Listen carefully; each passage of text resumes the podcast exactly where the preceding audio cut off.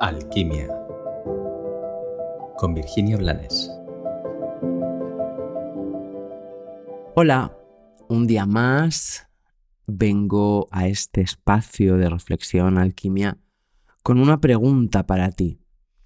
No sé si te la habrán hecho o te la habrás hecho alguna vez, pero es una pregunta que deberíamos de hacernos más temprano que tarde en la vida y luego deberíamos de repetirnosla a medida que fuéramos creciendo, creciendo en años, creciendo en conciencia. La pregunta es sencilla. ¿Te das permiso para gozar? Claro que debería de ir unida a otra, a ¿sabes qué es lo que realmente te genera gozo?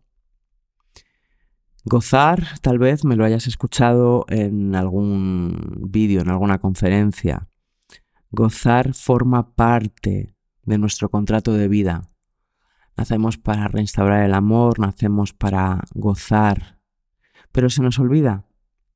Es cierto que estamos, al menos en Occidente, bastante contaminados por las improntas, las creencias y las lealtades que siguen existiendo en el inconsciente colectivo y en muchas familias y que fueron implantadas por la Iglesia Católica.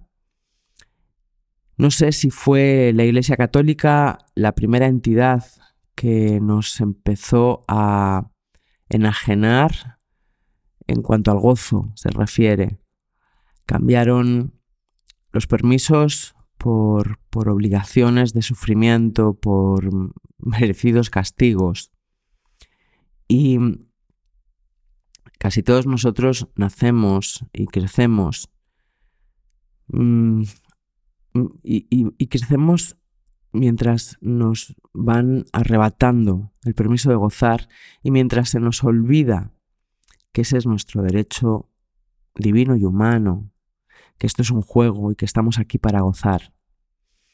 En astrología lo que nos hace gozar está marcado sobre todo por nuestro Venus natal.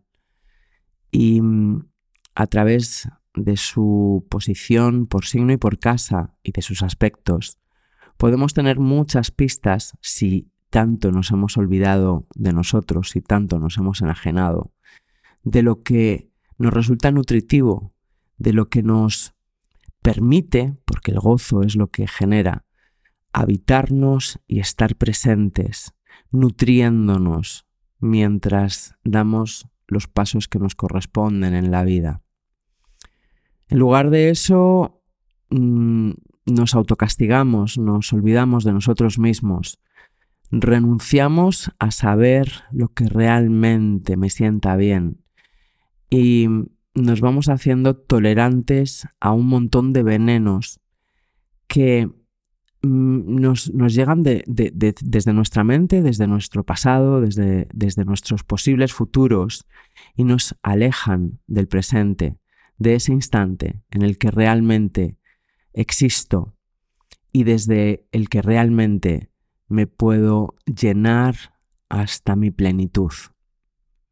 Por eso hoy te pregunto, ¿te permites gozar?